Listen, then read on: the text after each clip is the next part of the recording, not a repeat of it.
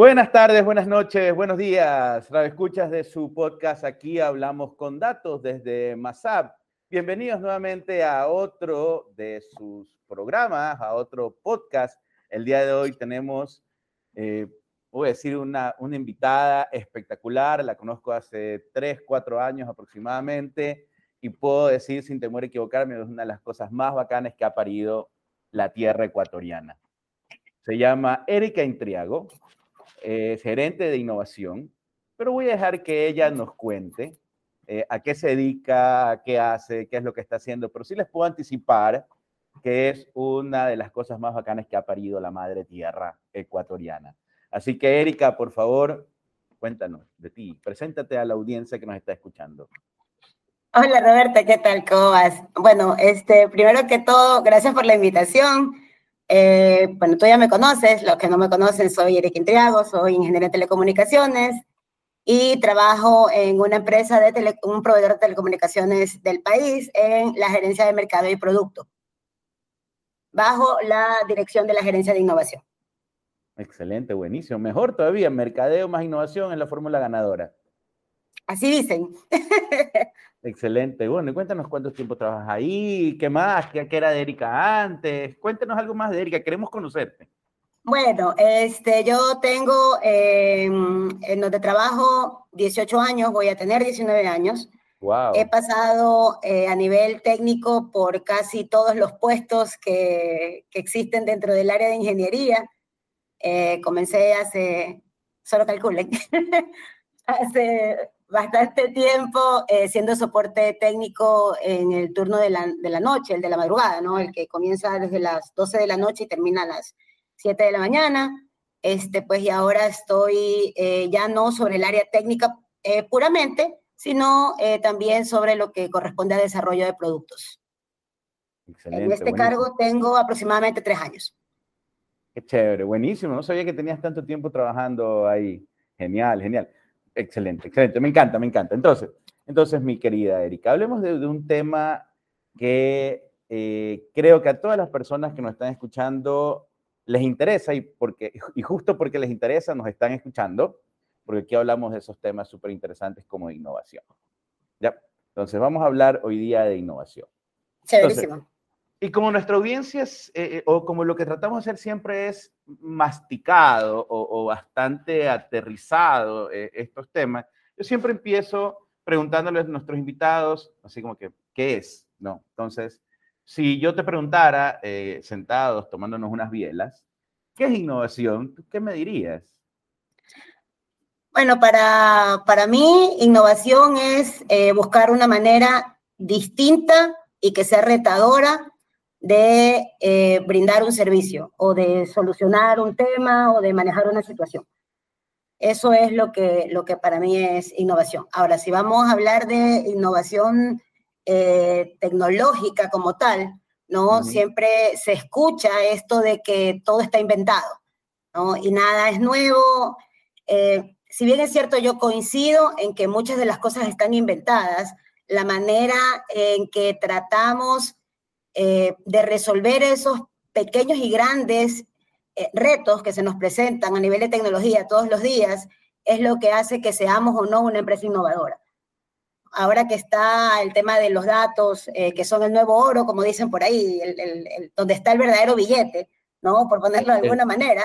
Entonces, la manera de tratar esos datos es lo que hace que realmente seas una empresa o no innovadora. Ah, excelente. Yo creo que ya veo por dónde nos vamos a ir metiendo en la conversación. Tú dijiste que eras gerente de producto y marketing, ¿no? Sí, sí mercadeo y producto, sí. Ajá.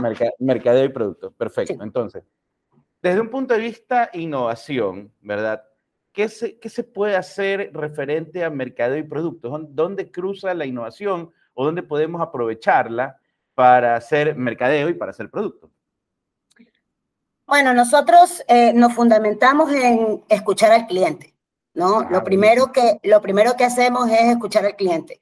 No, creo que a lo largo del camino hemos aprendido con, con la dirección que tenemos, eh, lo, que corresponde a, la alta dirección de, de la empresa, a, a, que primero se escucha, porque por eso tenemos dos orejas y una boca, ¿no? Entonces, eh, primero escuchamos al cliente, entendemos qué es específicamente lo que el cliente busca y en función de eso encontramos una manera más fácil y más rápida de solucionar ese tema o de apoyar al cliente en esa, en esa circunstancia que esté pasando, ¿no? Entonces, eh, trabajamos sobre un entorno de, realmente sobre cualquier tecnología, no, no, no, tenemos una limitante en ese sentido. Al ser un proveedor eh, de, comunicaciones, pues tenemos absolutamente todo el abanico abierto para nosotros. Y eh, nunca decimos no puedo. Esa es la premisa. El, si el cliente lo pide, nosotros se lo damos. así es, nosotros resolvemos como el cliente lo pida. Verde con puntitos amarillos, lunares anaranjados, después a rojo, después a morado, como el cliente lo pida en función de solucionar o de atender ese requerimiento. Buenísimo. Ahí, yo tengo una pregunta, ¿no? No hemos terminado todavía de hablar de mercadeo, de productos, de innovación, pero tengo una pregunta porque has dicho algo súper interesante y lo he escuchado un montón de veces, pero no, no lo he podido aterrizar o, cuando escucho, es, cuando escucho, valga la redundancia, cuando leo o escucho en alguna charla, escuchar al cliente entonces siempre repiten, hay que escuchar al cliente, escuchar al cliente, ya, pero ¿cómo se hace eso? ¿Cómo se come? O sea, ya, me dicen, tengo que escucharlo, ya, ¿y cómo hago eso? O sea, ¿cómo hago eso? No, no, no tengo ni idea. ¿Cómo escucho al cliente? Ok, creo que lo primero es que tienes que saber a quién escuchas, tienes que identificar a quién escuchas. Porque eh, dentro de lo último que, que se hace en, en, el, en el campo de la tecnología ya no hablas directamente con, o, únicamente, mejor dicho, con la persona de IT, ¿no? Ahora ya el requerimiento ya no viene necesariamente de IT. IT es hasta cierto punto el brazo ejecutor y el que obviamente valida que toda la tecnología que tú vayas a implementar esté acorde a lo que el negocio requiere, ¿no? Pero ahora los requerimientos ya vienen de marketing, vienen de auditoría, vienen de la misma gerencia general, entonces, eh, lo primero que tienes que hacer es tener apertura para reconocer que la persona que te va a hablar no te va a hablar de tecnología como tal, sino que te va a hablar de una necesidad en su propio idioma. Eso es lo primero, ¿no? Eh, luego ya es cuestión tuya encargarte de traducir ese idioma, obviamente, a fierros o software o a lo que sea que vayas a, manejar, ¿no? Pero lo primero es eso, ubica quién, quién es el que te va a dar el insight. ¿No? ¿Quién es el de la verdadera necesidad? Porque probablemente, eh, no sé, si el requisito es un tema de marketing, pero el requerimiento viene de tecnología, ¿no? Eh, no sé si has escuchado esa frase que dice que los ingenieros somos cuadrados, ¿no? Y que, y que no tenemos eh, flexibilidad. Entonces, dependiendo de, a mí me lo dicen muchísimo, por eso te lo, te lo comento. Entonces, el, el, el hecho es que los insights ahora ya no vienen de, ese, de esa área cuadrada que no tiene flexibilidad, sino que vienen de otras áreas que ya piden muchas más cosas, ¿no? O, piden esas mismas cosas, pero para otro uso, ¿no? Y es ese uso el que te va a permitir elegir correctamente lo que quieres hacer o qué vas a implementar o cómo lo vas a implementar, ¿no? O cómo solucionarlo hasta cierto punto. Entonces, eso es escuchar al cliente. A ver, entonces entendí. Eh, yo voy al área, a tu, al área de mercadeo y producto y, no voy con un quiero una aplicación que haga tal, sino tengo un problema y tú mira cómo lo resuelves o yo, o yo como otra área. y entiendo también que tu cliente es tu cliente interno, que puede venir con un problema de un cliente externo, pero tu cliente es interno, ¿o me equivoco? Tal cual. Es, nosotros atendemos a requerimientos que vienen desde el cliente interno o también directamente el cliente externo. Ya, entonces si te llega a ti un Roberto ustedes diciendo, quiero una aplicación para comunicarme con Marte, no sé. O sea, tú dices, ok, traigo una aplicación para comunicarte con Marte, o dime, ¿por qué quieres comunicarte con Marte? ¿Cuál es el problema que quieres resolver antes de saber si es una aplicación? Por ahí va la cosa. Entiendo que va por ahí. Por el, por el segundo escenario, ¿no? El segundo escenario, porque hay un punto eh, muy importante o que nosotros hemos identificado, y digo nosotros porque yo trabajo con un equipo de 18 personas. ¿Tú Entonces, lideras un equipo de 18 personas? Sí. Es lindo, con látigo. En el equipo de 18 Espectacular. Sí te creo, sí te creo con un látigo. ¡Trabajen! qué crueldad, ¿no? No es tanto así. Este, bueno, entonces el, el, el tema va porque eh, hay ocasiones en que el cliente dice, yo quiero, por ejemplo, te, te pongo un ejemplo que es, es, es, fácil de entender. A mí me gusta trabajar con ejemplos de carros que me parecen muy, muy sencillos de manejar, ¿no? Eh, tú quieres, tú como, tú llegas y dices, como Roberto dices, mira, quiero un carro para moverme de Guayaquil a San Borondón y quiero ir a 180 kilómetros por hora. Entonces, ¿qué es lo primero que pensarías? Bueno, para esa velocidad, con estabilidad y tal, tan, son las marcas X y Z, no por no dar marcas, dado que esto es un podcast. no, entonces, este, son X, Y, Z marcas. Listo, pero el tema es, X, Y, Z marcas muy probablemente están demasiado arriba en el presupuesto a nivel de inversión. ¿No? Entonces, la pregunta no es, quiero moverme, o perdón, la necesidad no es, quiero moverme de Guayaquil a San a 180 sino, ok, tú te quieres mover, pero las calles de Guayaquil te van a permitir moverte a 180 kilómetros por hora. Eso es lo primero. El tráfico de Guayaquil te permitiría moverte a 180 kilómetros por hora. No, este, bueno, no, la verdad es que tendría que ser en la madrugada. Entonces la siguiente es, ¿y tú solo conduces en la madrugada o conduces también para ir a trabajar o conduces para ir, no sé, con tu esposa al supermercado, con tu hija al cine, al parque, no sé, ¿no? Entonces, el tema es entender el requerimiento y aterrizarlo, porque la capacidad de soñar del ser humano es tan grande que hay ocasiones en que realmente uno se vuela. Sobre todo el cliente. Y, pierde el norte. Sobre todo el cliente. Pierde, he, sido, cliente, he sido cliente y, proveedor, así que yo he soñado alto y me han venido con un sueño que hay que decirle, no joven, sáquele ese, sáquele ese cuerno, ese unicornio. Tal cual, Tal cual. Quítale un poquito de polvo de estrellas y, y aterricémoslo y dejémoslo en un corcel. Porque, porque no funciona. Entonces, entiendo que una de las labores es recibir estos requerimientos y aterrizarlos. Supongo, voy a suponer, y tú me corriges, otra vertiente de innovación es lo que el departamento mismo detecta del entorno y empieza a sugerir. ¿También va por ahí o solamente viene eh, reactivo, o sea, solamente bajo, bajo, demanda, o también hay proactividad en el tema de desarrollo de nuevos productos. No, también hay, también hay proactividad. Nosotros trabajamos este, con muchos insights regionales, ¿no? Y también eh, temas ya de otros mercados que son completamente ajenos a la, a la realidad ecuatoriana. Y en función de lo que vemos en esos mercados, eh, lo que hacemos es como dice por ahí el, el, común y corriente, tropicalizamos las soluciones, ¿no? Porque hay muchas cosas que eh, técnicamente se pueden hacer y se pueden aplicar, ¿no? Pero eh, ya si vamos a lo que este mercado te permite o este mercado realmente requiere, entonces en ese punto ya, te, ya no tienes que eh, irte a lo que hacen en Groenlandia, como yo siempre hablo de Groenlandia, entonces ya no tienes que irte a lo que hace el service provider XYZ en Groenlandia, sino que tienes que irte a más o menos la región. Y dentro de lo que corresponde a la región, pues también tenemos una segmentación, porque no es lo mismo trabajar con un México que es casi en Estados Unidos, ¿no? Que trabajar con un Colombia o que trabajar con un Perú o que aún así trabajar con un Ecuador, donde tienes no solamente un mercado más pequeño, sino una economía que no sé cómo expresarlo, pero creo que es como que vive en contracción, ¿no?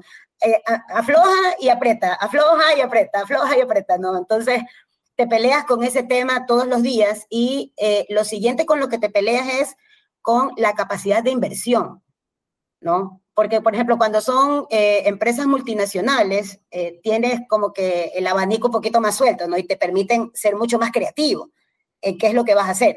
Porque obviamente han visto resultados en las otras partes del mundo, cualquiera que ésta sea, ¿no?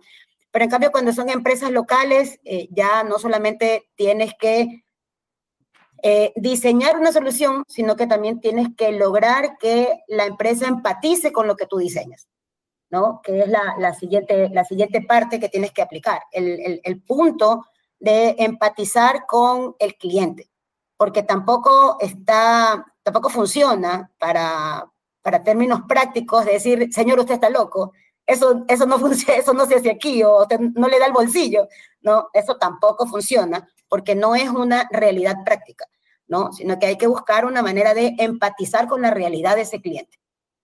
Me parece buenísimo eso que acabas de decir, de empatizar con la realidad del cliente. Creo que me, voy a quedar con esa frase.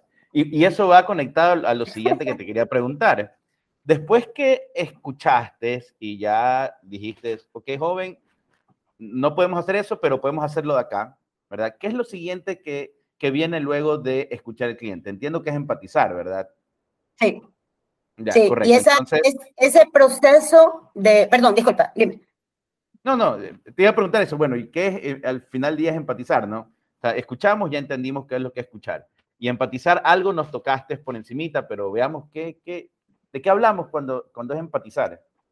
Claro, eh, nos, bueno, para mí o lo que nosotros practicamos en el tema de, de, empatizar con el cliente es ya cuando sales del yo quiero esto, ¿no? Y llegas al yo lo soluciono tu problema o atiendo tu necesidad con esto, ¿no? Y entonces ya no es solamente un, un vendedor o, o Erika o, o, la persona que corresponda, ¿no? Que se reúne, sino que ya haces como que un comité, ¿no? Y entonces sientas al cliente eh, o a varias personas del mismo cliente, porque eso también hacemos, ¿no? No nos quedamos con quien nos pide, sino que si nosotros eh, detectamos que hay alguna otra área que dentro del cliente que tal vez agregue valor a, a, a validar la solución, entonces lo que hacemos es eh, decirle, ¿sabes qué? Tal vez si invitas a tal persona de tu área de marketing o sabes que tal vez si invitas al equipo de seguridad, eh, aterrizamos un poco mejor la solución y al final del día de pronto no lo vemos como un único proyecto, sino que lo vemos como, eh, como varios proyectos, ¿no? Y vamos trabajando en una relación a largo plazo, que es al final del día lo que creo que todas las empresas quieren, ¿no? Empiezas a generar esa, esa relación de confianza con el cliente. ¿no? Y ya eh, como, como empatizas con qué es lo que le pasa, no en este momento, sino no con lo que él quiere en este momento y también con a dónde quiere llegar para servir a su cliente final. Porque nosotros no servimos a, al cliente final final, sino que servimos a la empresa que tiene a su vez un cliente final. ¿no? Entonces Tienes, que, tienes que jugar con los dos entornos. ¿no? ¿Qué es lo que él quiere para ese cliente final y qué es lo que quiere para su empresa en función de ese cliente final? Entonces, ahí es donde empiezas como que a ponerle un poco más de base al requerimiento. Ya, ok. Y luego de que, y, aquí me, me, quedó una duda, ¿no? Hablamos de escuchar, hablamos de empatizar, pero ya hablamos con, con, nuestro cliente, ya hablamos con una solución en mano o ya estamos en un proceso de, de ver cuál es la solución adecuada o ya estamos escuchando, ya estamos empatizando con una solución? Depende. Depende completamente del requerimiento, depende de si es algo que no hemos hecho nunca, ¿no? No, hay ocasiones en que el, un, el, el, cliente tiene una necesidad y esta necesidad pues tiene varios pilares, ¿no? Entonces, si tú estás hablando como que estuviéramos hablando de que el cliente quiere construir una casa, ¿no? Entonces, digamos que nosotros tenemos tres pilares de los cuatro mínimos necesarios para levantar esa casa, ¿no? Y nos falta uno. Entonces, lo que hacemos es ya cuando te sientas, ya empiezas como que tu cabeza empieza a pensar, ok, con esto, más esto, más lo de acá, y empiezas, como yo digo, empiezas a hacer como un Tetris, ¿no? Entonces empiezas a, o, o como un Lego, y, y comienzas a poner eh, una cosita, otra cosita, y dices, ok, esto sí más o menos tiene forma de casa, pero me falta este pilar. Y en, el, en ese proceso viene la investigación de cómo resolver el tema del pilar que te falta, ¿no? Que es lo que al final del día te va a dar la estabilidad para que la solución funcione. Y en, y en ese mismo sentido, eh, organizas la manera de encontrar el pilar y cuando encuentras el pilar ya no te vas, ya no te quedas solamente con el cliente de afuera, sino que empiezas a trabajar con tu cliente interno, porque al final del día, el área donde yo trabajo tiene dos clientes, el interno y el externo. ¿no? Entonces, uh -huh. nosotros hablamos con el cliente externo por el tema de sus necesidades, pero cuando hablamos con el cliente interno, viene el, ok, ¿cómo vas a aprender a hacerlo? ¿Cuánto tiempo te va a llevar a aprender a hacerlo? ¿Cuánto tiempo lo, lo vas a tener listo? ¿No? Entonces, el tiempo nos da como para que trabajemos sobre los otros tres pilares en este proyecto y el otro lo vamos trabajando o es un tema de trabajar todos en conjunto o, cómo lo vamos a hacer, ¿no? Entonces ya no solamente, eh, digamos que empatizas hacia afuera, sino que también te toca empatizar hacia adentro, porque también tienes temas que manejar hacia adentro en función de que, que adentro estén contentos, sirve para que afuera estén contentos. Claro, oye, ahí, ya ahí me sale otra pregunta, porque escucho que tienes clientes internos, clientes externos, eh, eh, y, depende mucho si es una solución que ya han implementado, o si es algo nuevo, o si es algo que han implementado, pero quieren agregarle más polvo estrella o, o, una vuelta de tuerca adicional. ¿Cómo manejas o cómo gestionas los proyectos? Porque imagino que no tienes uno a la vez. ¿Ya? Y, eso, y, eso, es algo que me han preguntado o he visto muchas veces que no se sabe eh, cómo gestionar. ¿ya? si, eh, un he escuchado el término portafolios de proyectos de innovación, por ejemplo, y ya por ahí te vienes haciendo una idea de qué puede ser, pero, pero ¿cómo gestionas tú los proyectos? Obviamente cuando tienes más de uno, tienes tres, cuatro, cinco, cada uno con una fecha de entrega diferente, y de repente tienen los mismos stakeholders, pero tienen objetivos diferentes. ¿Cómo, cómo arreglas ese, ese tallarín? Bueno, lo primero es, eh, nosotros internamente contamos con eh, dos dos equipos a la hora de trabajar el tema de proyectos. Entonces tienes eh, lo que son proyectos de producto, ¿no? Que, que en ese caso alguien, normalmente alguien de, de, de, mi equipo lidera, porque es el que conoce qué es lo que están, está pensándose lograr, o sea, conoce el objetivo final de lo que sea que se está pensando o conoce también ese, eh, ese macro del pilar que le falta a los cuatro que tenemos que tener para construir la casa del cliente, ¿no? Eso por un lado. Y por otro lado, eh, tenemos también los proyectos que ya son hacia cliente final. Y en, en el caso de, de, los proyectos internos, pues eh, es un trabajo completamente multiárea. No, no trabajamos solos, trabajamos como, como un equipo. Y en función de trabajar como ese equipo, eh, se hacen, sí son, suelen ser eh, temas de tratamiento complejo porque recordemos que no solamente trabajas con ingenieros, trabajas con seres humanos detrás de cada ingeniero, ¿no? Entonces cada uno tiene... ¿qué, son los ingenieros? Máquinas, que hay humanos detrás de esas máquinas. Los ingenieros también, somos, también somos humanos. Lo que pasa es que recuerda que, a ver, hay Depende del negocio, depende del proyecto, la necesidad en inversión de horas, ¿no? Que tienes que dedicarle a ese proyecto. Entonces, cuando tienes más de uno que lo trata la misma persona, tienes que lograr ese equilibrio entre el ser humano y el profesional. ¿no? entre, el, ser humano y el ingeniero. El ser humano y el ingeniero. el ingeniero está en una empresa para cumplir con una función. ¿no? Pero el ser humano es un padre, un hermano, un hijo, etcétera, que tiene todas las situaciones del ser humano. En cambio, el ingeniero debería de estar de 9 a 6 o, no sé, de 9 a 8, lo que corresponda para resolver. ¿no? Entonces, buscar ese, ese punto de equilibrio y hacerlo multiárea es lo que creo que a nosotros nos ha llevado a, a ser una empresa referente, ¿no? En, en dentro del mercado. Y, y, ok, ya, ya, ya hemos conversado de que desde, desde un punto de vista del liderazgo, cómo tú eh, trabajas con tu equipo, ¿no? Desde un punto de vista profesional, como ingeniero y máquina ingeniera, y desde el punto de vista que detrás de esas máquinas ingenieras hay un humano. Ya me quedó clarísimo. Sí. Pero, pero solamente como para, para aterrizarlo, tangibilizar algo. Tú el manejo de tus proyectos los haces con software, lo haces en Excel. ¿Qué usas? ¿Qué usas como para como para llevar este, este control, como para aterrizarlo a los que nos escuchen y dicen, ah, si yo me bajo este software o lo compro, también voy a poder organizar mis proyectos. Entonces, o sea, pero no creo que los manejes en una hoja de papel. no, no, no, no. Tu flujo de proyectos. No, claro, ahí hay un punto importante y es que si bien, eh, por ponértelo de alguna manera, el, el principal interesado eh, está en mi equipo, ¿no? Nosotros como departamento no llevamos el proyecto en sí. El, ah. proyecto lo lleva el equipo de proyectos. Ya, ya una oficina de proyectos, un una PMO. Sí, tenemos una PMO, exacto. Ya, ya, ya, ya, ya, clarísimo, ya, chévere. La PMO entonces es la que organiza todo y y va orquestando todo y cada, cada componente va, va, va ejecutando lo que le corresponde. Exactamente, así, tal cual. Bellísimo, bellísimo, buenísimo, ya. Entonces, eso, eso, eso, como tu departamento es producto y mercadeo, ya hablamos de productos. Y cuando hablamos de mercadeo, ¿cómo, cómo entra ahí el tema de innovación? ¿Es publicidad? Eh, ¿Qué, qué, qué? Porque el mercadeo es un montón de cosas, ¿no?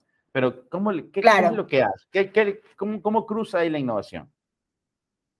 O sea, lo, lo primero que hacemos es eh, un benchmarking, ¿no? O sea, empiezas a ver todo lo que se está haciendo en el entorno cercano y lejano.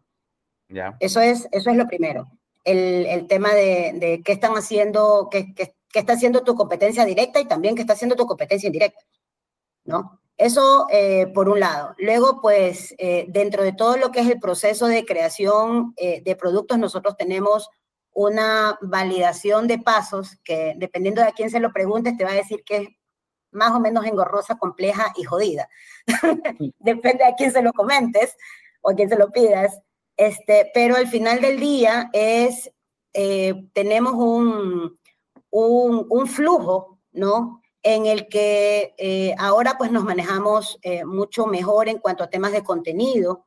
Antes teníamos sobre todo un tema del, del, del boca a boca o, o temas o, o un poco más digamos que un, un perfil ganado en función de la experiencia, ¿no? De la experiencia del cliente. Ahora ya no solo le apostamos a la experiencia del cliente, sino que también le apostamos a temas de redes, medios, etcétera, ¿no? ¿Dónde entra la, la innovación aquí? En incluir a ese equipo también dentro de ese proceso de levantamiento de proyectos. ¿No? O sea, no, no es algo que sea netamente técnico, ¿no? Sino que igual eh, nosotros tenemos comités, reuniones internas, semanales, etcétera, tanto de lo que corresponde al equipo como de lo que corresponde a los proyectos que está trabajando el equipo. Y en función de eso, pues vamos manejando contenidos, eh, especificaciones, em, artes gráficas, etcétera, ¿no? Para de acuerdo, para hacer, tratar de hacer que todo sea lo más horizontal posible y que cuando llegue el momento de lanzamiento, pues eh, sacarlo este, como que, digamos que con todo, ¿no? Con todo, con la mayor cantidad de aristas cubiertas, ¿no? Más que, más que con todo per se. Claro, chévere. A ver, ahora vamos a abstraernos un poquito de la empresa donde trabajas. Vamos a abstraernos, vamos, a salir, vamos a salirnos de ese cuarto. Si tú tuvieras que contarle a, en unas, con unas bielas a algún empresario que dice, yo creo que tengo que innovar, y, te dice, Erika, tú que trabajas en esto, aconsejame. ¿Cuál es, qué, es lo que, qué es lo que le dijeras? ¿Qué es lo primero que tiene que hacer? ¿Qué, o cómo, ¿Cuál es esa ruta que tiene que seguir? ¿A dónde ir? Así como que alguien que no sepa nada del tema, ¿cómo lo guías? ¿Cómo lo orientarías? Sacando, sacando un ratito la cabeza de, la empresa de trabajo. De la empresa. Ajá, entonces, a un, un Roberto Esteves que nos sentamos a tomar unas bielas y te dice, mira, no sé, ayúdame, necesito innovar, quiero innovar pero no sé cómo empezar. ¿Qué, qué le cuentas? ¿Qué le dices? Lo primero que, que yo te diría es, ¿requieres realmente innovar o lo que requieres es mejorar tus procesos para que lo que tú ya haces bien te salga mejor? Porque ahí hay un, hay un problema de, de discurso o, o de la idea, ¿no? Que la, Muchas empresas dicen, quiero innovar, quiero innovar, quiero innovar, pero realmente su negocio es horizontal.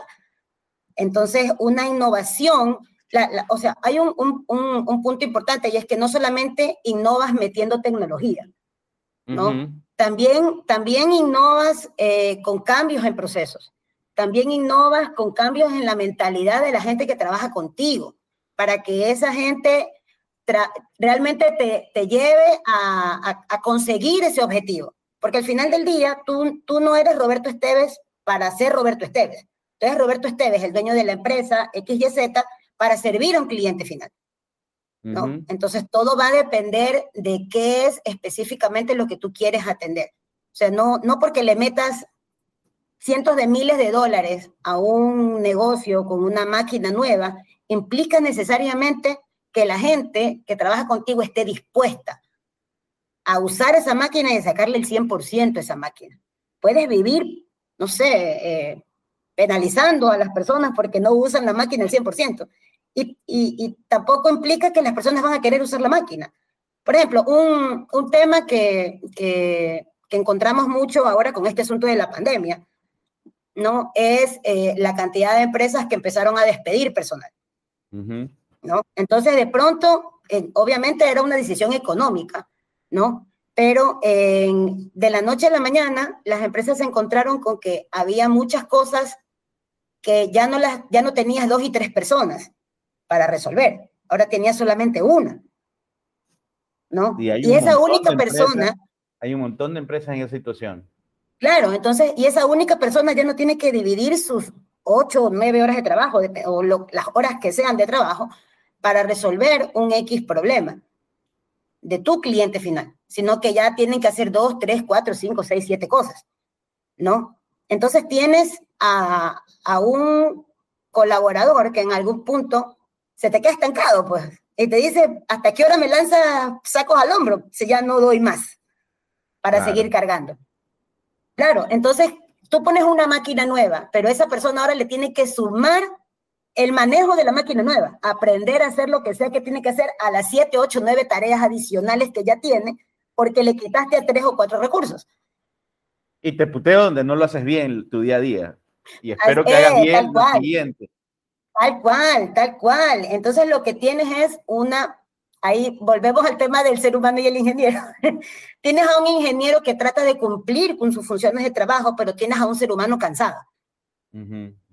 ¿No? Y, que no va, no va por muy, por muy 100 mil, 200 mil, 300 mil, lo que es, los cientos X de dólares que te haya costado la máquina, no la va a usar bien. Otra cosa que también vimos en, en, algún punto, y eso no solamente nos pasó a nosotros, o sea, eso creo que pasó en, en general, porque nosotros vimos muchos casos y yo tengo amigos que trabajan en muchas empresas, ¿no? Es que eh, las personas no aceptaban la, la, innovación o la transformación digital, ¿no? La, ahora que está tan de moda el término, eh, porque decían, es que si llega eso me voy a quedar sin trabajo, porque ya no voy a ser necesario. ¿no? Entonces, cambiar ese chip en la mente de las personas es lo primero que tienes que lograr cuando buscas transformación y cuando buscas innovación. Si, la gente que trabaja contigo no está en tu misma sintonía, es jodido. no te imposible, pero te diría jodido, complicado. Entonces, de lo que entiendo, para empezar el proceso de innovación, tengo que como preparar un terreno y no, y no decir, de frente, ya voy a innovar y, no tener a la gente preparada para los cambios. Entonces entiendo que hay que hacer primero un proceso como de, no sé si el término es socialización, pero sí de preparación de, de mí mismo como, como dueño de empresa y de mis colaboradores para poder asumir el cambio o asumir el reto. Entiendo que podría ir por ahí, ¿no?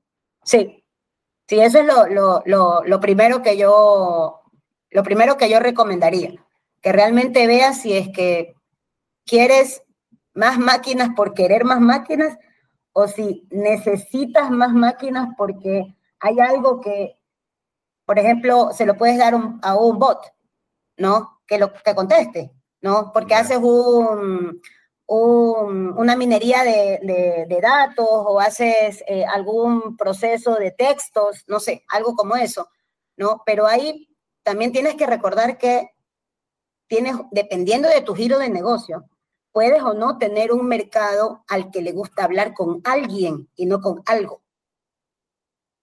¿No?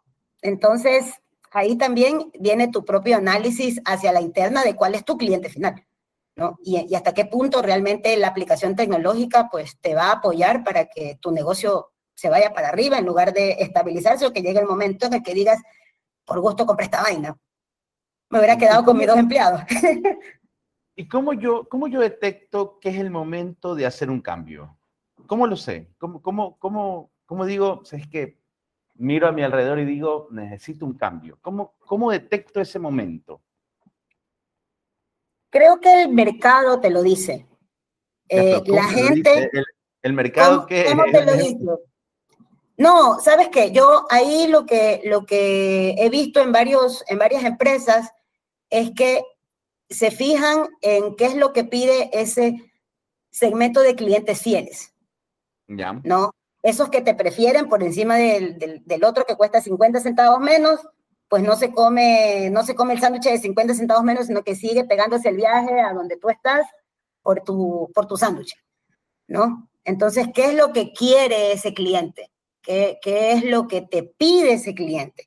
A veces te piden más rapidez en la provisión, ¿no? A veces te piden más detalle en la provisión, porque no solamente vale que lo hagas más rápido, vale que lo hagas cubriendo la mayor cantidad de aspectos que yo requiero como tu cliente, ¿no? Hay ocasiones en que te dicen, no, mira, es que yo lo vi en tal parte y, eh, no sé, me fui a, me fui a Estados Unidos y, lo, vi que lo hacían así.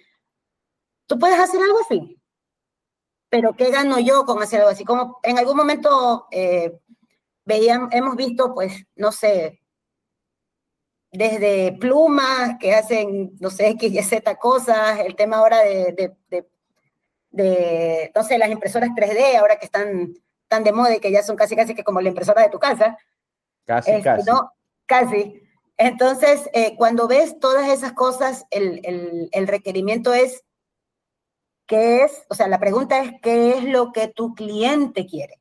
Porque al final del día, pues siempre eh, intentamos trabajar sobre Pareto, ¿no? El 20% de mis clientes traen, me generan el 80% de mis recursos o de mis ingresos, ¿no? Entonces, eh, entender a ese Pareto sin que dejes de entender al 80%, porque también hay industrias donde es ese 80% el que te da el colchón cuando el Pareto se te demora, cuando ese 20% te levanta proyectos muy grandes eh, o de mucho esfuerzo a nivel de, tiempo y de personas, entonces, eh, no sé, tienes un, proceso de análisis de crédito, si estamos hablando de un, de un banco, o la incursión de una nueva línea, si estás hablando de un retail, ¿no? o la prueba de un nuevo producto X, si estás hablando de algo a nivel de, de alimentación.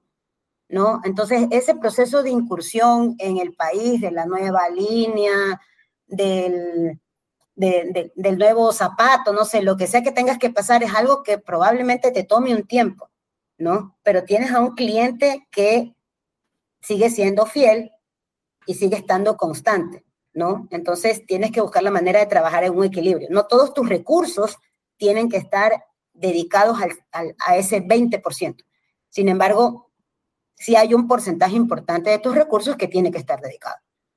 Es que, y me encanta, me encanta lo que nos dices porque se siente que es de alguien que está realmente en el tema y no es alguien que me está dando una charla gratuita por internet y me habla de puros conceptos y me dice, hay que escuchar al cliente.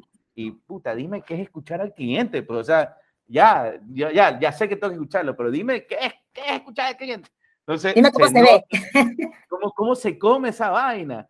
Entonces se nota a leguas que tú estás en el día a día y, la sudas y todo. Genial, buenísimo, Erika. Me ha encantado la, conversación. Entonces, ya para, despedirnos, algún mensaje final, algo que le quieras recomendar a los emprendedores, a las personas que quieren o están pensando innovar o necesitan innovar, les dices lánzate o dónde empiezo, dónde, dónde puedo empezar eh, a, capacitarme o dónde empiezo ya a, esta ruta de la innovación? ¿Dónde, ¿Dónde tú les dices, sabes que empieza aquí y el resto ya es que tú te lances a, hacer cosas? Mira, lo, lo primero es identifica tus propias necesidades.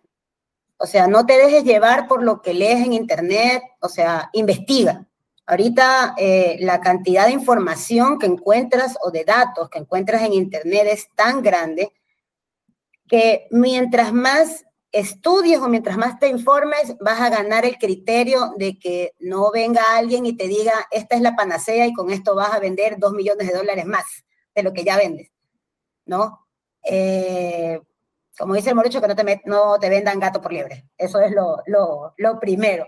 ¿no? Y lo segundo, eh, hay muchas plataformas digitales actualmente que te, que te dan eh, conocimiento. Si no eres una persona, o sea, si no eres una persona que requiera específicamente para algo puntual un título, ¿no? Lo que más tienes ahora es fuentes de información. Entonces, encuentra eh, dónde prepararte y mete el empeño a prepararte. O sea, inviértele el tiempo. Son horas de sueño que no vas a disfrutar. Son probablemente fines de semana que no vas a pasar cómodamente en la playa con tu familia.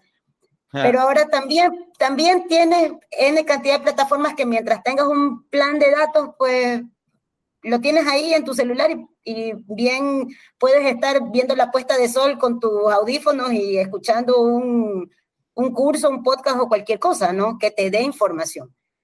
Cuando tengas esa información, entonces toma decisiones. No tomes decisiones a la loca, ¿no? Ni tampoco, eh, ni tampoco pienses como es también, eh, por lo menos en nuestro mercado, muy común, que lo más barato me va a servir. Hay ocasiones en las que sí vale la pena la inversión, cuando tu negocio, tú ya has hecho tu análisis obviamente y tu negocio lo amerita, ¿no? Hay, hay, hay temas en los que yo pienso que es como cuando tú dices como el ser humano, en salud no escatimes, ¿no? Siempre, no sé si lo habrás escuchado, pero dicen, no, no, en salud no escatimes, el mejor seguro o lo, lo, que corresponde, que te cubra más, no sé, lo que te cubra internacional, no sé, lo que tú quieres. Bueno, hay determinados aspectos en todos los negocios en los que tú no debes escatimar, ¿no? Habrá aquellos en los que sea la seguridad, habrá aquellos en los que sea el tema de respaldos, eh, no sé, habrá aquellos en los que sea, no sé, la estabilidad de tu red, ¿no? Porque tienes un cliente que cuando llega y no tiene conexión, pues se te va, simplemente, porque como no, no está, se te va. Por ejemplo, yo, yo soy usuaria, yo he sido usuaria de, de N aeropuertos en el mundo. Detesto que no haya wifi gratis. Lo detesto. Sí, es una desgracia, es una desgracia. Lo detesto, detesto. Y hay determinados aeropuertos que detesto más que otros, porque definitivamente ni, ni, ni, los, ni las cafeterías tienen wifi gratis. No sé, no sé qué pasa yo en, eso, en esos segmentos, pero entonces, donde hay wifi, y yo, y así me tenga que pasar cinco horas porque tengo algo que resolver y estoy haciendo una escala y me tengo que quedar tomándome cinco cafés, haciendo un café por hora más cinco botellitas con agua, pues me quedaré e invertiré en ese negocio. Y a la siguiente, créeme que volveré al mismo. Y, y, de repente no son solo cinco botellitas de agua, sino ya es un almuerzo, y por haces el gasto y todo. Y todo por, por un wifi. Todo por un wifi. Es así. Es así. Y lo vives a diario. Si te das cuenta, lo vives a diario. O sea, lo vives en tu casa cada vez que tienes una visita y tus amigos te dicen, dame la clave de tu wifi. Tus amigos, tu familia. Claro, ya, ya creo que no hay, no hay casa donde, dame tu wifi, no tengo wifi. Así como que, Tal cual. Después de buenas tardes, Ana, ¿cómo estás? flaco, dame tu wifi. Claro, dame, dame, la clave, dame, la clave del wifi. Casi ni, ni te Eso, es así. Es así como funciona, tal cual, es así como funciona. Entonces, eso es lo que, lo que entender a ese, esa necesidad real de lo que tú quieres hacer, de lo que tú quieres lograr, del servicio que le quieres dar a tu cliente, es lo que te va a llevar a ver si es que tienes que innovar en temas de proceso, tienes que innovar en temas de producto, o de pronto tienes que innovar en temas de, maquinaria, ¿no? De lo que es manufactura, depende de qué es lo que vas a hacer. Con eso, pienso yo que la ruta viene sola, ¿no? Una vez que te informas, logras decidir y cuando decides, entonces ya en ese momento empiezas a ver, ok, ¿cómo lo quiero hacer? Buenísimo, muchísimas gracias, Erika. Hay un montón de información, yo creo que va a haber una segunda parte para seguir conversando, porque está, o sea, lo que me gusta es que la experiencia es real, es verídica, es de alguien que la suda, no de alguien que solamente lo leyó, ¿verdad? no, no, no, todos los días. Todos los días la sudas, entonces me encantaría seguir aprovechándome y que las personas que nos escuchan también puedan beneficiarse de tu experiencia. Entonces, muchísimas gracias, Erika. Gracias a ti, Roberto. En una nueva edición Despídete de las personas que nos están escuchando y nos vemos en una siguiente oportunidad, mi querida Erika. Buenísimo, gracias por escucharnos. Eh, cuando quieras, yo estoy aquí disponible para, para conversar, absolutamente, pues, y, y pues nada, nada, una llamada de teléfono, un mensaje de WhatsApp y lo repetimos, no hay problema. Excelente, muchísimas gracias, muchísimas gracias Erika, fue Erika Ruiz, una de las cosas más, Erika Intriago, perdón. Intriago. Intriago. Erika Intriago, una de las cosas más bacanas que ha parido la madre tierra ecuatoriana. Y cuando la conozcan, cuando la conozcan van a decir, qué arrecha que esta madre, es una bacán, la plena que sí. gracias. Entonces, muchas gracias a todos los que nos han escuchado, pues nos vemos en una siguiente ocasión. Gracias. Gracias.